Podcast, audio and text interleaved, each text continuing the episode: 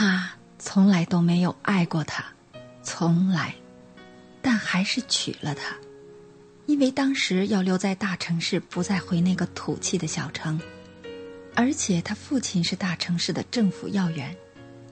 为了自己的目的，他娶了并不出色的她。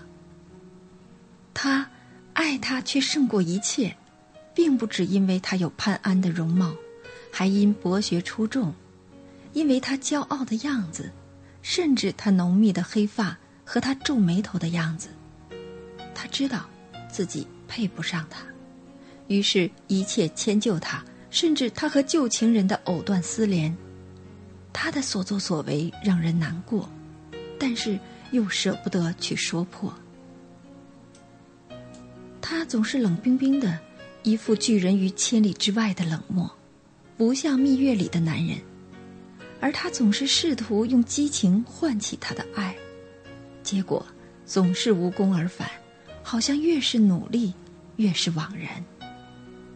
过了蜜月，他开始有恃无恐，竟然当着他的面和别的女人打情骂俏，而且不只是一个女人。他背着她哭了又哭，而面对她仍然微笑，他却视而不见，照样如同外人。就这样过了一年，他提出了离婚。这样的婚姻如行尸走肉，无非是浪费青春，于他也是不公平的。爱实在太苦，不如不爱了吧。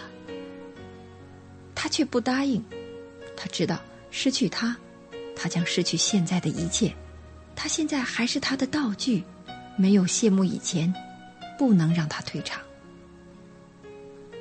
他居然迎合了他，但却一日似一日的憔悴了。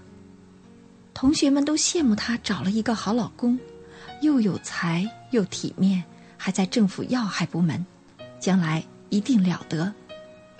只有他，自己知道自己的苦，不能说，说了他就完了。而他是爱他的，爱就意味着承担一切。包括宽恕和原谅，以及背叛和不忠。她终于病了，脸色一天比一天难看。父母竟以为她怀孕了，去查，却是肝癌晚期。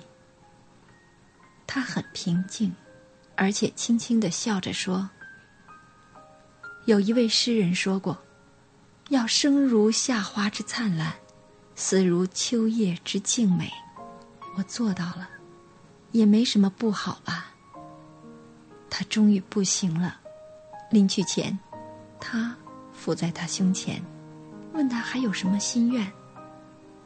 他闭着眼，轻轻地说：“如果有来世，我愿貌美如花，哪怕只和你爱一天。”说完。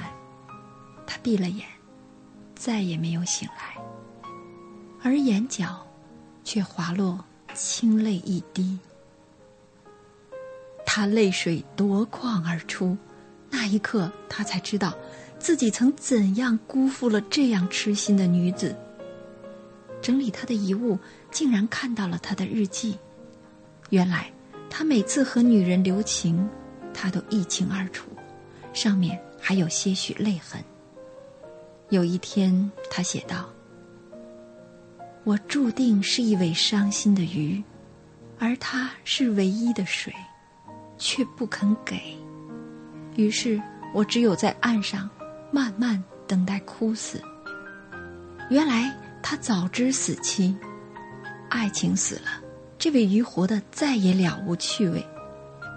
他才知，原来多么平凡的女孩子。”也有这样的柔肠百结，也有爱的自尊和难过，而自己忽略了这样一颗爱的心，竟然让他在岸上哭死。